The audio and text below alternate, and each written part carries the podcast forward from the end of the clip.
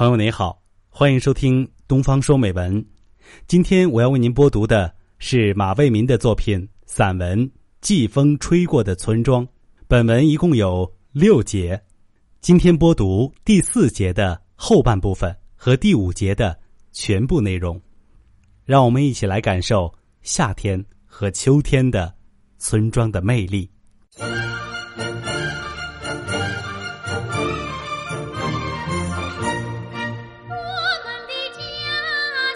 村庄的夏天，郁郁葱葱，生机勃勃，所有的生命都经历一段疯长的年华。小麦抽穗，玉米含苞，米谷拔节，土豆开花，牛羊肥壮，蝉鸣蛙叫，黄鼠打洞，蚂蚁搬家。村庄的一切都在不停的运动之中。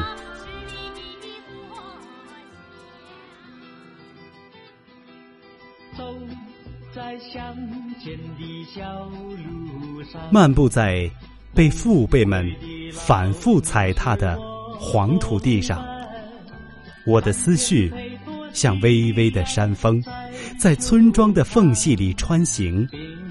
那些年轻的脸庞，鲜活的生命，不屈的骨头，坚实的脚印，仿佛就在我的眼前，一幕一幕的展开。潮水般的袭来，生活中的一些浪花，越来越清晰，被时间裹挟着，在无际的脑海中奔涌。离开村庄的日子已经很久了。当记忆的齿轮延伸到过去的时候，爷爷那辈人的音容笑貌。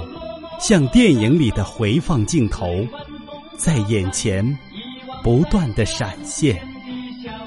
握秋挥锄的大手，弯曲如弓的脊背，汗水勤勤的脸面，执着自信的眼神，一个个清晰如左的影子，在我的心里凝固成了一尊不可磨灭的雕像。他们。是村庄最为坚硬的脊梁，最有磁性的气场。他们的幸福就是有事可做，有所期待，一方田园可养终生，粗茶淡饭滋润流年。他们以一颗敬畏之心，耕耘脚下的每一寸土地，善待村庄的每一个生命。不管生活把他们揉搓的多么卑微，无论一生中有多少不幸与苦难，他们始终认为一切都是真主的前定与考验。虔诚的信仰造就了祖辈们顽强的毅力和奋发向上的激情。一天五番的礼拜，一年一度的斋戒。一生不断的施舍，两世坚固的信念，雷打不动，风雨无阻。坚定的信仰培育了他们淡定从容的心境，与人无争，与世无争，安静的过着自己的日子。他们的所作所为，不是为了证明什么，更不是为了有求于人。而是渴求真主的喜悦与饶恕。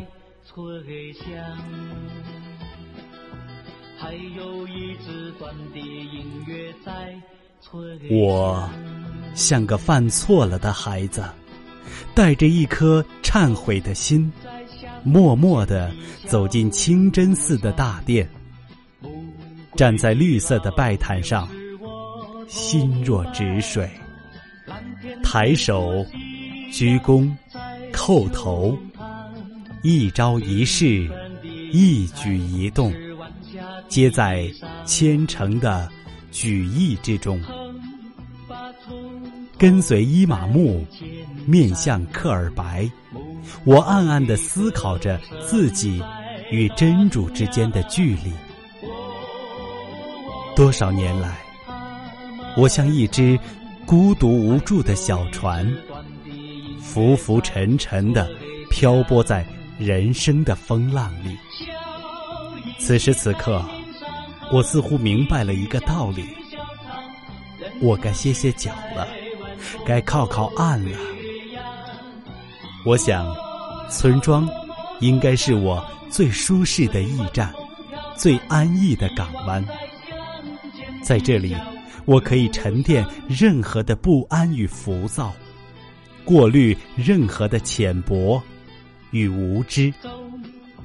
人只有到了一定的年龄，有了一定的阅历，才能看透许多的事情。如今，我们的日子。早就交给了无数个工业化的产品去安排，机器给我们的生活装上了马达和齿轮，在喧嚣和忙碌的机器声中，在鳞次栉比的城市楼群之间，在车水马龙的大街小巷，到处都是行走匆匆的脚步和神色庄重的路人。城市的楼房越长越高。生存的空间却越来越小，光阴被挤得七零八碎、斑斑驳驳，效率似乎越来越高，要做的事情依然堆积如山，永远都没有个完。什么时候才能返回到村庄正常的节奏中？返回到躯体发达、心灵素朴的日子里，乡间的小路上，牧童的歌声在荡漾。哦哦哦，他们唱，还有一支。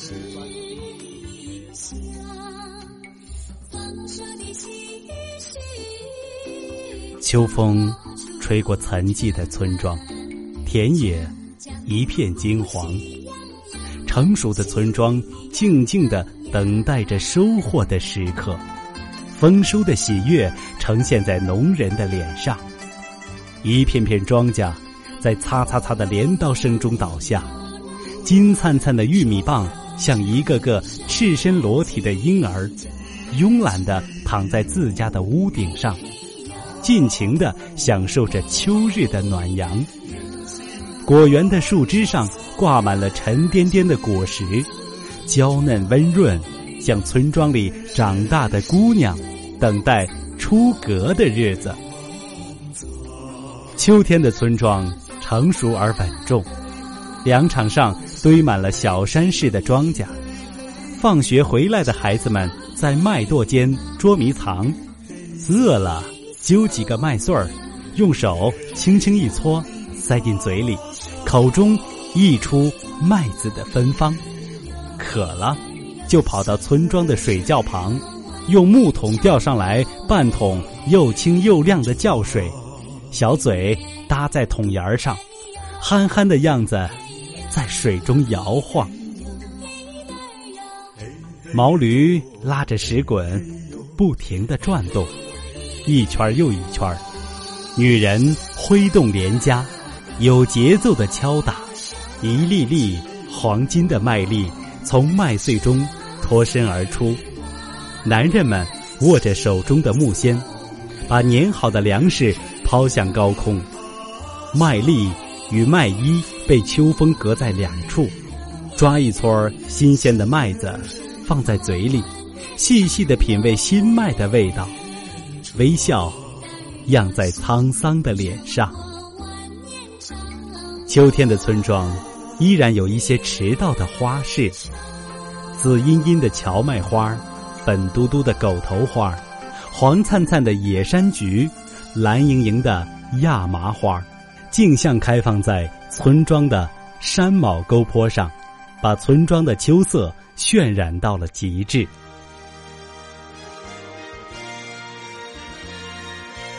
秋天的村庄沉稳而凝重。秋风是那样的和煦，那样的温情，轻轻地吹过村庄，只想把一切吹得更加完美，更加成熟，包括黄土、草木、山峦、石头、旧屋和满目沧桑的老人。风是那样的轻，云是那样的淡。坐在铺满青草的山坡上，我静静的回味人生的酸甜苦辣，认真的体味生命的悲凉与厚重，遥望村庄上空辽阔的蓝天，看着群雁挥动翅膀，慢慢的飞向南方。我的目光紧紧的追随着这群冷暖自知的候鸟。一直到看不见的地方，我的脚下是一片未经开垦的草地，柔绿的土地上依然有一些不知名的野草野花，静默地守望着滋养自己的泥土。它们没有翅膀，当然也不能像鸟儿一样飞来飞去。它们的宿命就是在寂寞中成长，在寂寞中死亡。晚归的羊群像天上的朵朵白云，寻找着自家的门。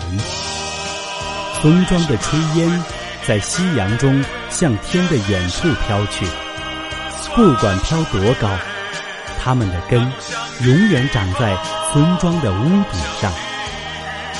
清真寺月牙形的穹顶，标志着村庄的精神高度。就连嘹亮的邦克声里，也蕴藏着秋天的味道。